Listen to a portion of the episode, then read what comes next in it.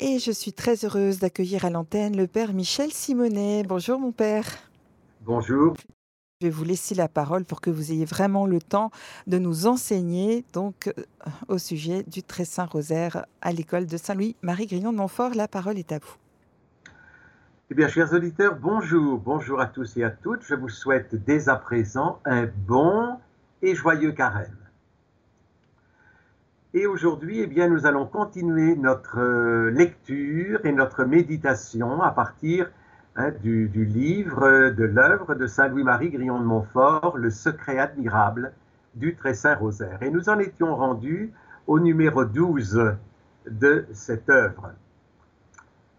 Saint Louis-Marie de Montfort fait le lien, toute proportion gardée dans ce numéro, entre les faits miraculeux de Toulouse qu'il rapporte, puisque nous sommes en pleine apologétique, donc entre les faits miraculeux de Toulouse et la théophanie du Sinaï en Exode, hein, en livre de l'Exode 19, versets 16 et suivants, il nous rappelle que Saint Dominique fut inspiré par l'Esprit Saint et instruit par la Vierge elle-même à prêcher d'exemple le Saint Rosaire. Il était même sa préparation avant ses prédications et après. Alors, il nous raconte ce qui est arrivé à Saint-Dominique dans le numéro 13. La scène se déroule à Notre-Dame de Paris, où Saint-Dominique avait été invité à prêcher. Alors qu'il se préparait à monter en chair, la Vierge lui apparaît en lui disant Dominique, quoi que tu as préparé pour prêcher soit bon, voici pourtant un sermon bien meilleur que je t'apporte. Il prend le livre que Marie lui tendait, le lit, le goûte et le comprend en rendant grâce à la Vierge. Ce passage nous rappelle évidemment un autre passage de l'Apocalypse au, au, chapitre 10, versets 8 et 9. Prends le livre et mange.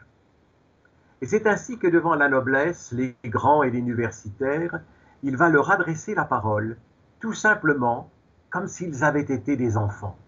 Il va leur expliquer mot à mot le Je vous salue Marie à partir de ce qu'il avait lu dans le livre de la Vierge.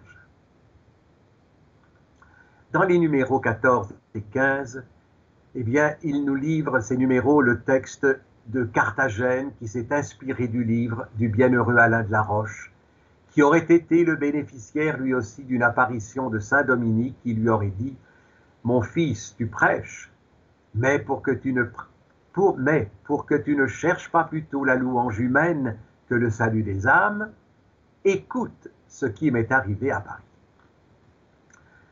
Dans le numéro 16, alors là, avis au prédicateur notre Père de Montfort écrit ceci. Tous les prédicateurs font dire aux chrétiens la salutation angélique au commencement de leur sermon pour obtenir la grâce divine. La raison en vient d'une révélation faite à Saint Dominique par la bienheureuse Vierge Marie. Mon fils, lui dit-elle, ne vous étonnez pas de ne pas réussir en vos prédications, car vous labourez un sol qui n'a pas été arrosé par la pluie sachez que quand Dieu voulut renouveler le monde, il a envoyé d'abord la pluie de la salutation angélique, et c'est ainsi que le monde fut réformé. Exhortez donc tous les hommes dans vos sermons à réciter mon rosaire, et vous en recueillerez de grands fruits pour les âmes. Ce que Saint Dominique ayant fait avec confiance, ses prédications obtinrent un remarquable succès. Et le père de Montfort le faisait également. Il ne montait jamais en chair sans demander dans sa prière la grâce de toucher les cœurs. Au numéro 17, l'importance de prier le rosaire avant la prédication. Montfort reprend ce qu'il a écrit au numéro précédent, mais en y ajoutant que pendant qu'à l'exemple de Saint Dominique, les prédicateurs prêchaient la dévotion du Saint-Rosaire, la piété et la ferveur fleurissaient dans les ordres religieux qui pratiquent cette dévotion et dans le monde chrétien. Mais depuis qu'on eut négligé ce présent venu du ciel, on ne vit plus que péché et que désordre partout. Au numéro 18, toujours dans l'apologétique, le père de Montfort nous rapporte les désastres qu'avait amené l'oubli du rosaire et il donne des exemples comme la peste sur l'Europe en 1349, l'hérésie des flagellants et le schisme de 1376. Au numéro 19, l'auteur du Secret admirable rapporte deux apparitions qu'aurait eues le bienheureux Alain de la Roche, une de la Vierge Marie et une autre du Christ alors qu'il célébrait la messe. Et je cite Après que par la miséricorde de Dieu, ces misères eurent cessé, la Sainte Vierge ordonna au bienheureux Alain de la Roche, célèbre docteur et fameux prédicateur de l'ordre de Saint-Dominique du couvent de Dinan en Bretagne, Bretagne est région de France, de renouveler l'ancienne confrérie du Saint-Rosaire, afin que, comme cette célèbre confrérie avait pris naissance en cette province, un religieux de la même province eut l'honneur de la rétablir.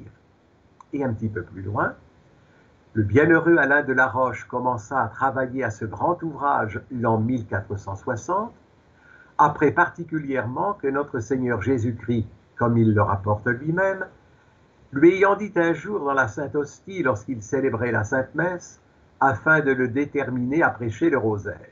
Et je cite, Quoi donc, lui dit Jésus-Christ, tu me crucifies encore d'or-chef Comment, Seigneur? répondit le bienheureux tout épouvanté. Ce sont tes péchés qui me crucifient, lui répondit Jésus-Christ, et j'aimerais mieux être crucifié encore une fois que de voir mon Père offensé par les péchés que tu as autrefois commis. Et, tu me crucifies encore à présent parce que tu as la science et ce qui est nécessaire pour prêcher le rosaire de ma mère et par ce moyen instruire et retirer plusieurs âmes du péché, tu les sauverais et tu empêcherais de grands maux. Et ne le faisant pas, tu es coupable des péchés qu'ils commettent ces terribles reproches fit résoudre le bienheureux Alain de prêcher incessamment le rosaire. Au numéro 20, au bienheureux Alain de la Roche, la Sainte Vierge lui dit un jour, pour l'animer de plus en plus à prêcher le Saint Rosaire, Tu as été un grand pécheur dans ta jeunesse, mais j'ai obtenu de mon Fils ta conversion. J'ai prié pour toi, et j'ai désiré, s'il eût été possible, toutes sortes de peines pour te sauver, parce que les pécheurs convertis sont ma gloire, et pour te rendre digne de prêcher partout mon rosaire. Puis, Saint Dominique va encourager son bienheureux confrère en lui confiant Voyez le fruit que j'ai fait par la prédication du Saint Rosaire. Faites, faites-en de même, vous et tous les autres qui aimez la Sainte Vierge, afin que vous attiriez par ce saint exercice du Rosaire tous les peuples à la véritable science des vertus. Voilà en abrégé ce que l'histoire nous apprend de l'établissement du Saint-Rosaire par Saint Dominique et de sa rénovation par le bienheureux Alain de la Roche. Oh, je voudrais chanter, Marie, pourquoi je t'aime, pourquoi ton nom si doux? Fait tressaillir mon cœur, et pourquoi la pensée de ta grandeur suprême ne saurait à mon âme inspirer de frayeur? Si je te contemplais dans ta sublime gloire et surpassant l'éclat de tous les bienheureux que je suis ton enfant, je ne pourrais le croire, mon mari devant toi, je baisserai les yeux. Oh, je voudrais chanter, Marie, pourquoi je t'aime?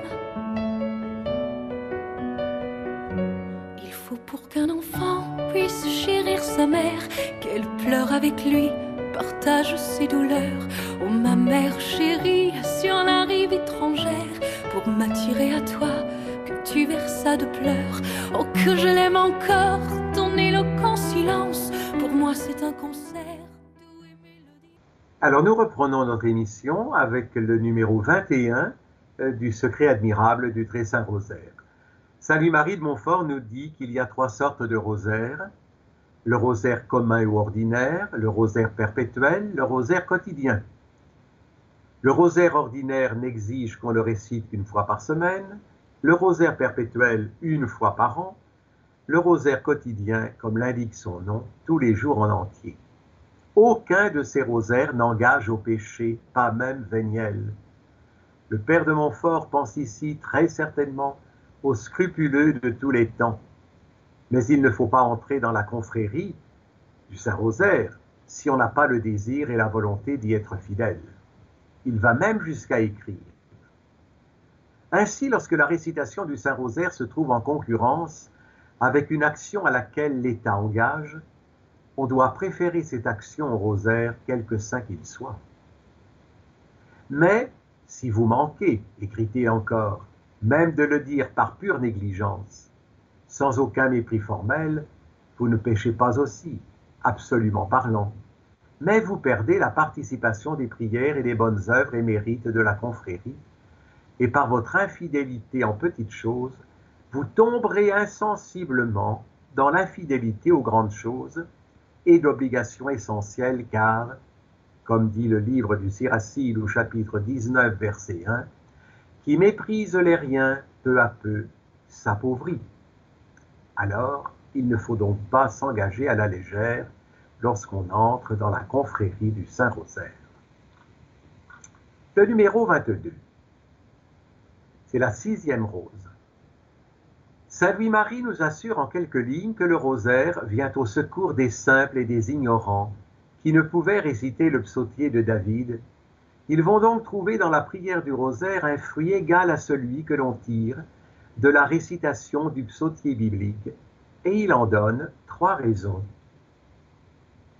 Premièrement, parce que le psautier angélique a un fruit plus noble, savoir le Verbe incarné, au lieu que le psautier de David ne fait que le prédire.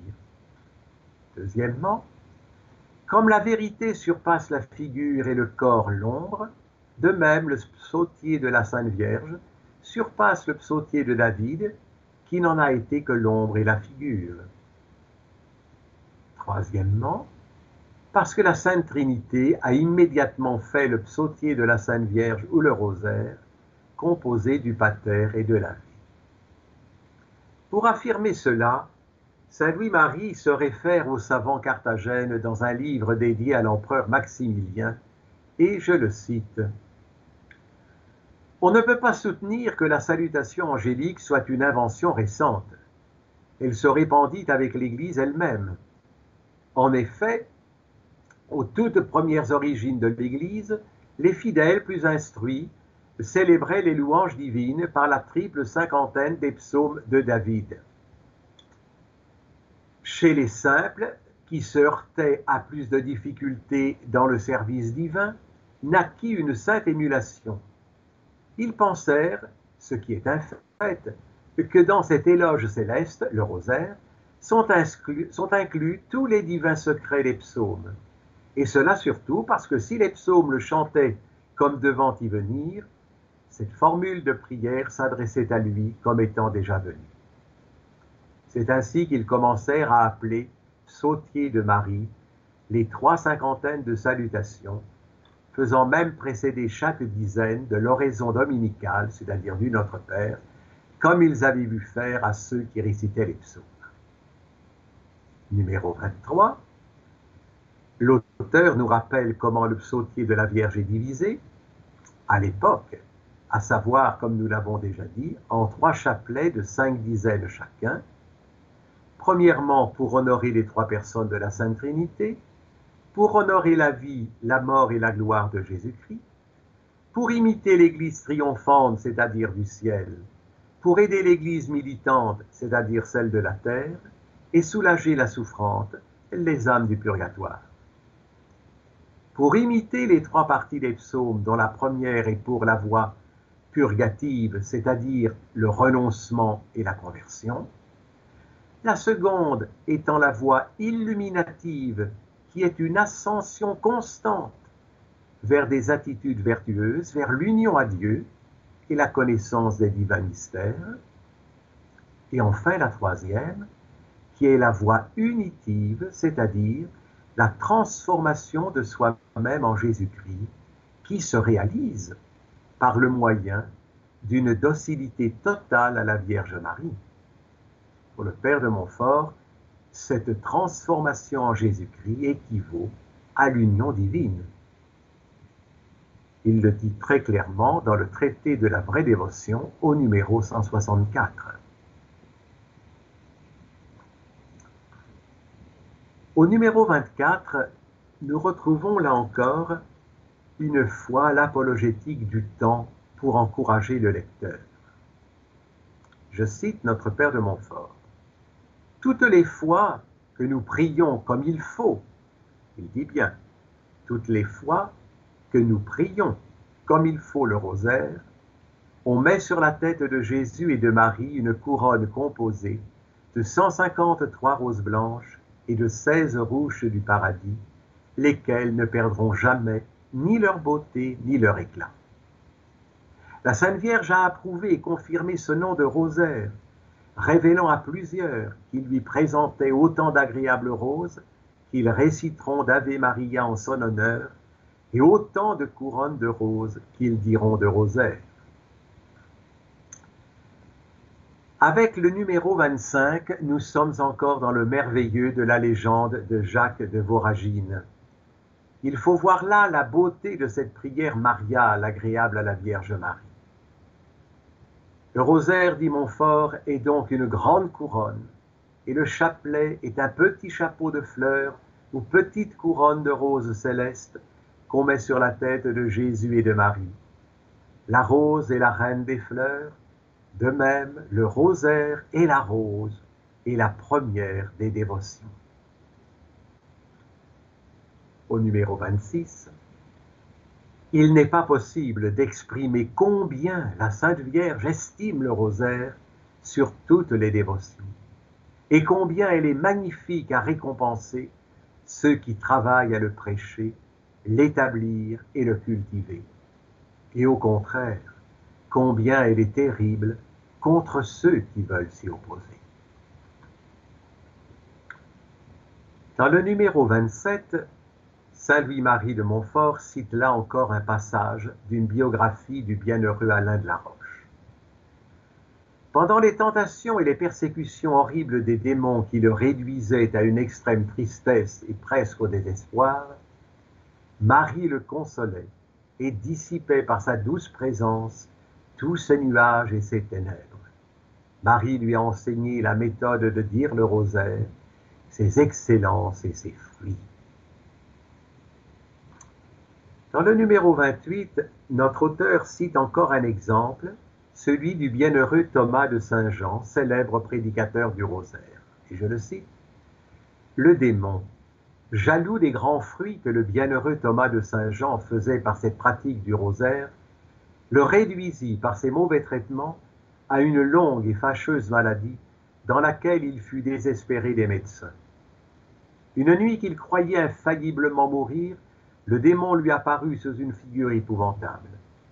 Mais élevant dévotement les yeux et le cœur vers une image de la Sainte Vierge qui était près de son lit, il cria de toutes ses forces Aidez-moi, secourez-moi, ô ma très douce Marie. Le démon prit la fuite.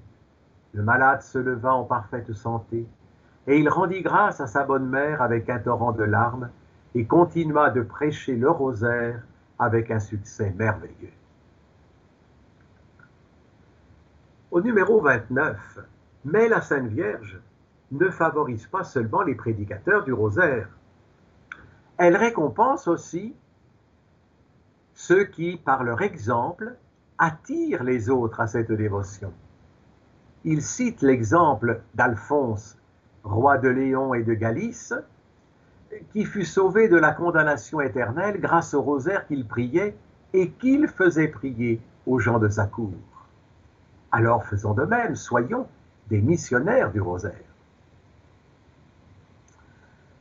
Au numéro 30, le Père de Montfort nous dit Voyons maintenant quelle injustice c'est d'empêcher le progrès du Saint-Rosaire et quels sont les châtiments dont Dieu a puni plusieurs malheureux qui ont méprisé et voulu détruire la confrérie du Saint-Rosaire. Quoique la dévotion du Saint-Rosaire ait été autorisée du ciel par plusieurs prodiges, et qu'elle soit approuvée par l'Église, par plusieurs bulles des papes, il ne se trouve que trop de libertins, d'impies et d'esprits forts du temps qui tâchent ou de décrier la confrérie du Saint-Rosaire ou d'en éloigner du moins les fidèles. Pour Montfort, c'est éloigner de Dieu et de la vraie piété que de rejeter la prière de rosaire.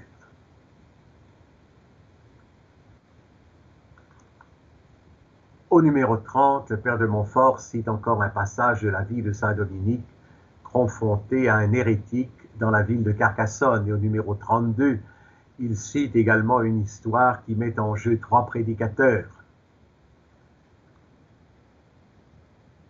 Au numéro 33, je ne doute point que les esprits forts et critiques du temps, qui liront les histoires de ce petit traité, ne les révoquent en doute comme ils ont toujours fait, quoique j'en ai fait autre chose, je n'ai fait autre chose, pardon, que les transcrire, et de très bons auteurs contemporains, et en particulier dans un livre nouvellement composé par le révérend Père Antonin Thomas de l'Ordre des Frères Prêcheurs, intitulé Le Rosier Mystique. Père de Montfort, dans ce numéro, montre bien qu'en rapportant telle ou telle histoire pour susciter l'admiration de son lecteur, pour l'exciter à la dévotion, il n'en est rien naïf. Il nous redit qu'effectivement, il y a trois sortes de foi aux histoires différentes.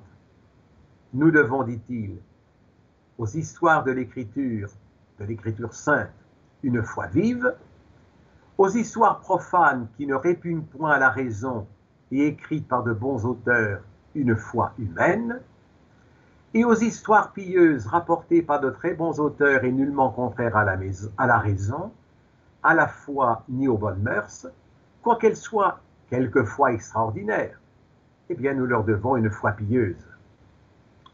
J'avoue qu'il ne faut être ni trop crédule, ni trop critique, et qu'il faut tenir le milieu en tout pour trouver le point de vérité et de la vertu. Quel, équilibre trouvons-nous là chez notre fondateur? Au numéro 34, il s'agit là de contempler l'excellence du Saint-Rosaire dans les prières dont il est composé. Alors nous allons nous attarder un petit peu à tout cela. Tout d'abord, la croix. Je voudrais vous lire, chers amis auditeurs, une, en introduction, un texte ancien qui date du IIIe siècle de notre ère. Ce passage est pris dans un ouvrage plus vaste qui s'intitule La tradition apostolique d'Hippolyte de Rome. Nous trouvons dans ces pages les traces de la pratique de l'Église au sujet de la prière quotidienne et des heures de la prière. Et je cite Que tous les fidèles, hommes et femmes, dès qu'ils s'éveillent de leur sommeil du matin, avant d'entreprendre quoi que ce soit, se lavent les mains en signe de purification spirituelle autant que physique, et prient Dieu, puis qu'ils aillent à leurs affaires. Et s'il y a une instruction des chrétiens que chacun chez soi prenne un saint livre, il s'agit de la Bible, et y fasse une lecture suffisante de ce qui lui paraît profitable. Si tu es chez toi, prie à la troisième heure et loue Dieu, mais si tu es ailleurs quand vient ce moment, prie Dieu dans ton cœur, car c'est à cette heure que le Christ a été crucifié sur la croix. De même, prie encore à la sixième heure, car tandis que le Christ était encore attaché au bois de la croix, ce jour fut interrompu et il y eut une grande obscurité. Aussi qu'à cette heure, on fasse une prière commune. Et à la neuvième heure, qu'on prolonge la prière et la louange à l'imitation des âmes des justes, qui loue Dieu qui ne ment pas, lui qui s'est souvenu de ses saints et a envoyé son Verbe pour les éclairer. Car à cette heure, le Christ percé aux côtés, répandit de l'eau et du sang, et éclairant ce qui reste de ce, qui reste de ce jour, l'amena au soir. Prie également avant que ton corps ne repose au lit. Vers le milieu de la nuit, lève-toi, lave-toi les mains avec de l'eau et prie. Si ta femme est présente, priez tous les deux ensemble. Si cependant elle n'est pas encore croyante, retire-toi dans une autre chambre pour prier, puis retourne dans ton lit. Ne sois pas paresseux dans la prière. Fin de citation. Eh bien, chers amis, ne trouvez-vous pas extraordinaire ces lignes écrites? Voici presque vingt siècles Dès l'origine, les chrétiens ont conscience du devoir de la prière qu'ils ont à accomplir dans le temple spirituel que forme l'Église. Peut-être allez-vous me dire, oui, mais à cette époque, ils avaient le temps. Vous auriez tort. Nous n'avons jamais le temps. Dieu nous le donne, à nous de l'accueillir. Revenons au signe de la croix, car c'est une manière simple de prier. Avec le signe de la croix, nous nous marquons tout le corps, du front à la poitrine, d'une épaule à l'autre, traçant sur nous une croix comme nous, en avons l'habitude en Occident. Hippolyte, que je vous ai cité, parle de ce signe de la croix. Réfléchissons à ce qu'il signifie. Tout d'abord, le signe de la croix est une prière gestuée. Oui, une prière du corps et de l'esprit. Ce n'est pas simplement penser, mais associer physiquement tout mon être à un acte de prière. Mon existence entière est saisie dans toutes ses dimensions par la puissance de l'amour de Dieu qui m'est donné. Pourquoi le signe de la croix? Mais c'est le rappel du signe de la croix tracé sur nous au baptême, l'assignation baptismale, disons-nous et aussi à la confirmation. Le baptisé est marqué par le saint crème du signe de la croix du Christ. Cet usage a des racines bibliques. Au chapitre 9 d'Ézéchiel, verset 4, Dieu appelle un personnage mystérieux et lui dit Passe au milieu de la ville, au milieu de Jérusalem, fais une marque avec la terre, le tav en hébreu, sur le front des hommes qui gémissent et qui se plaignent, à cause de toutes les abominations qui se commettent au milieu d'elle. À l'heure du jugement, explique le prophète, tous ceux qui seront marqués ainsi au front du signe sacré, du Tav, seront épargnés par l'ange de Dieu, rappel de la Pâque. Et dans l'Apocalypse au chapitre 7, verset 3, l'apôtre Jean évoque ceux qui seront marqués au front du signe de l'agneau. De ce rappel de l'assignation faite sur nous au baptême et à la confirmation, il nous faut tirer une première conséquence. Quand nous nous signons nous-mêmes, nous ne faisons que rappeler ce signe, la marque qui nous a été donnée par un autre. Le signe de la croix, je l'ai reçu. De qui? Bien sûr du prêtre qui m'a baptisé, de l'évêque qui m'a confirmé, mais plus fondamentalement de l'Église et donc du Christ. C'est par excellence le signe du Christ, le signe de l'agneau. Donc, par ce geste que je fais sur moi, je rappelle la communion dans laquelle je suis inscrit. Je rappelle le peuple auquel j'appartiens, peuple de frères et de sœurs du Messie, peuple de tous ceux et de toutes celles qui ont été ainsi marqués au front du signe pascal. Et par ce geste, je suis réuni à la foule innombrable de ceux qui partagent la condition du Christ, puisqu'ils sont devenus les enfants de Dieu, notre Père.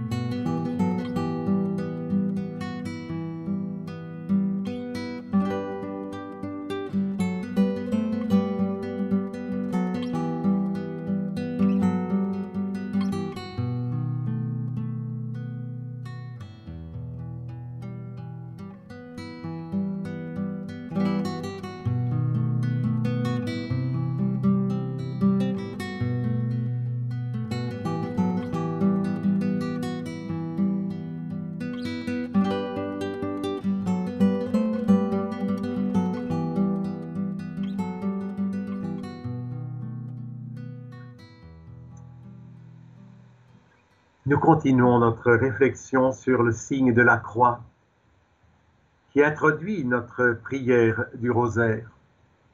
Ensuite, ce signe de la croix me rappelle que je suis conformé au Christ, que je ne fais qu'un avec lui, mort et ressuscité. La brève citation d'Ézéchiel au chapitre 9, verset 34, en nous rappelant l'Exode, nous permettait déjà de le comprendre. Et l'Apocalypse nous révélait la profondeur du mystère pascal en donnant le nom d'agneau immolé au Christ mort et ressuscité.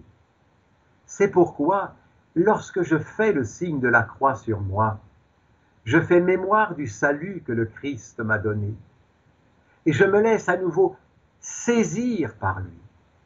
Je mesure à nouveau que la grâce m'a été faite de mourir au péché avec le Christ mort pour nos péchés, et de vivre déjà de sa vie. Je me rappelle que j'ai reçu en moi la force d'affronter le combat de la mort par la puissance du ressuscité avec qui je ne fais qu'un.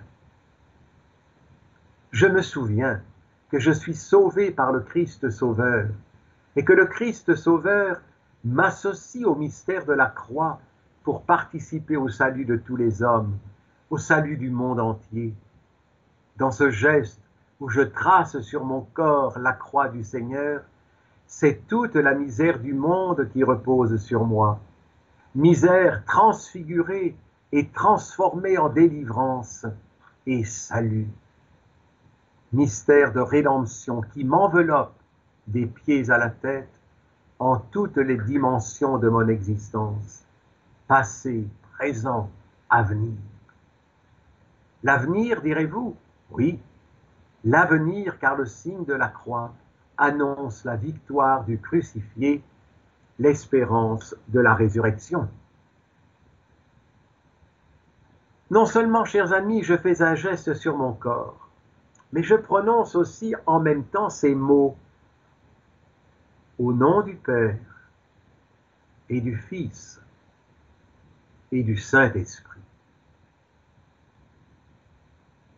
En disant ces mots, je m'avance ainsi jusqu'au mystère même de Dieu.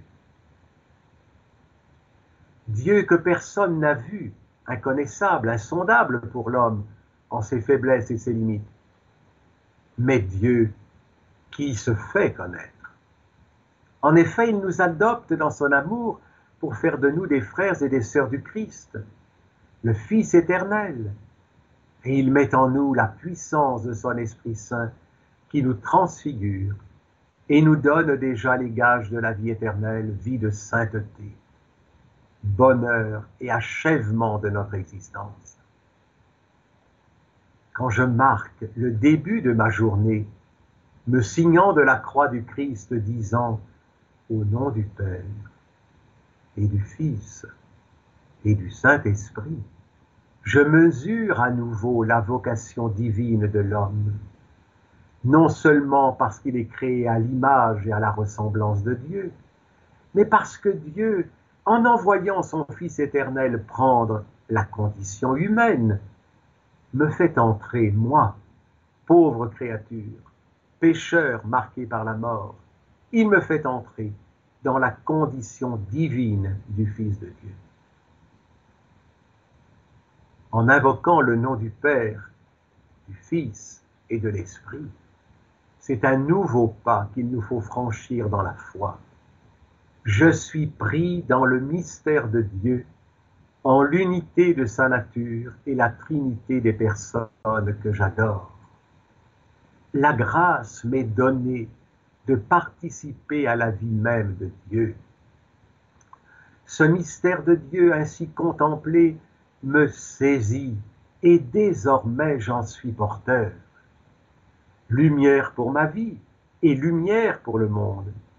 Le signe de la croix dévoile à mes yeux ma tâche de ce jour, c'est-à-dire être témoin du Père, du Fils et de l'Esprit, moi qui, avec tous les frères humains que Dieu a appelés, participe par le don de l'Esprit à la condition du Fils pour louer le Père des cieux.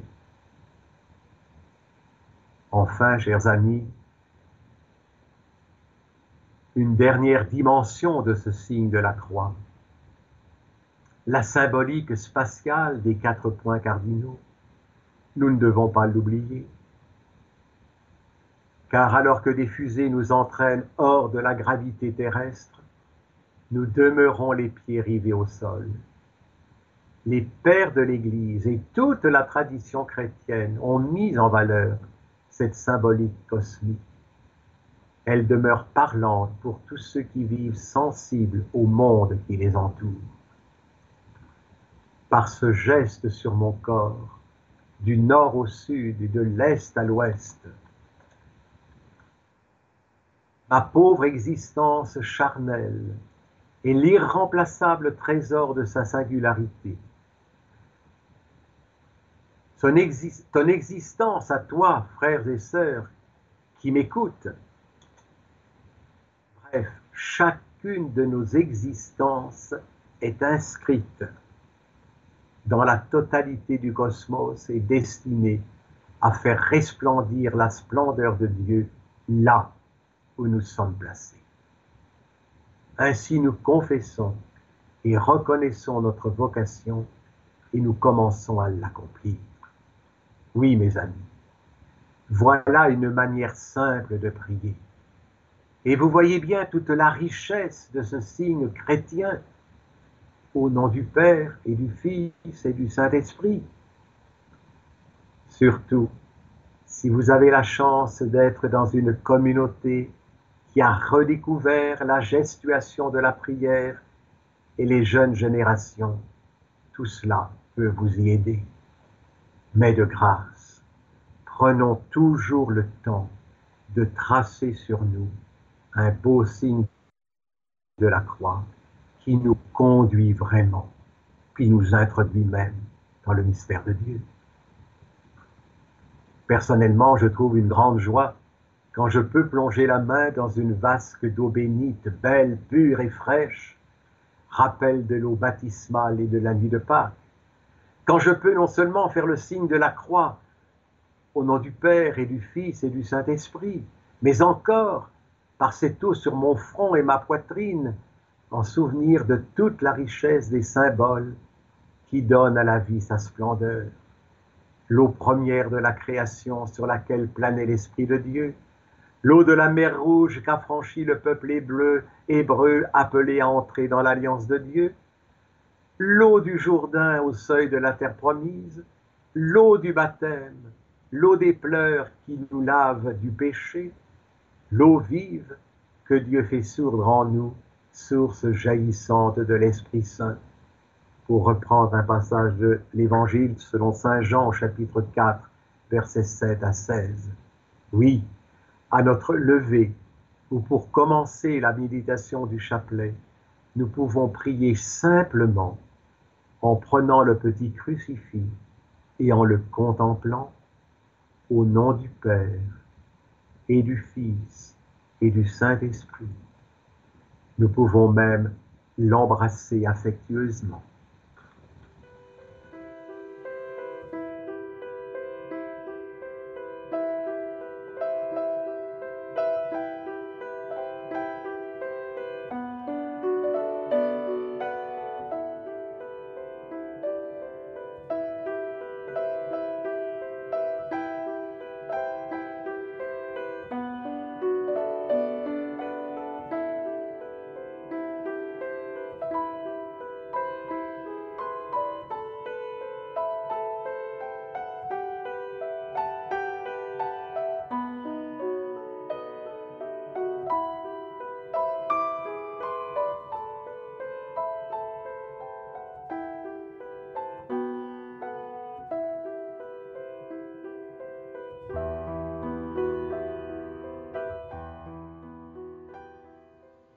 Après avoir fait ce beau signe de la croix, avoir contemplé ce mystère de Dieu, Père, Fils et Saint-Esprit, nous en arrivons à la profession de foi ou le credo.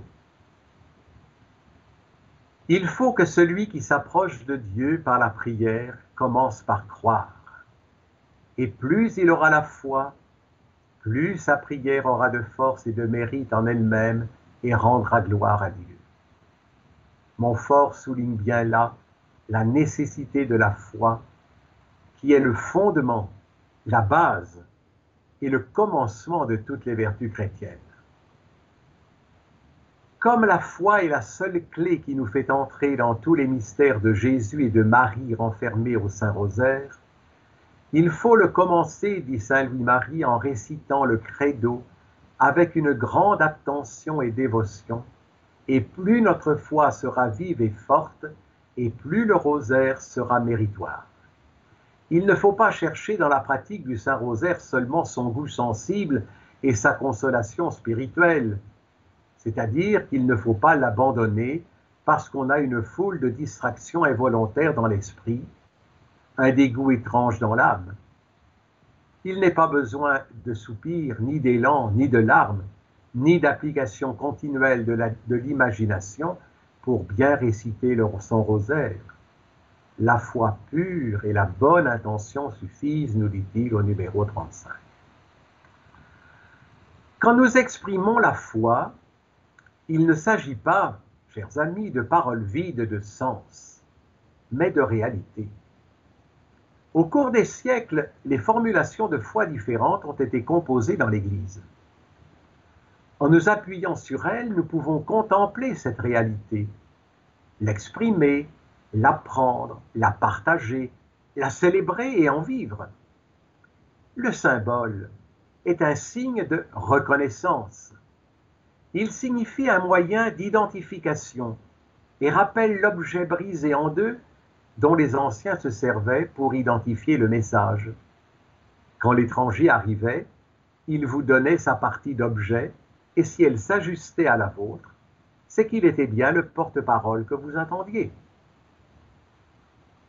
Les chrétiens s'identifient les uns aux autres parce qu'ils se reconnaissent mutuellement dans la proclamation de formules de credo identiques.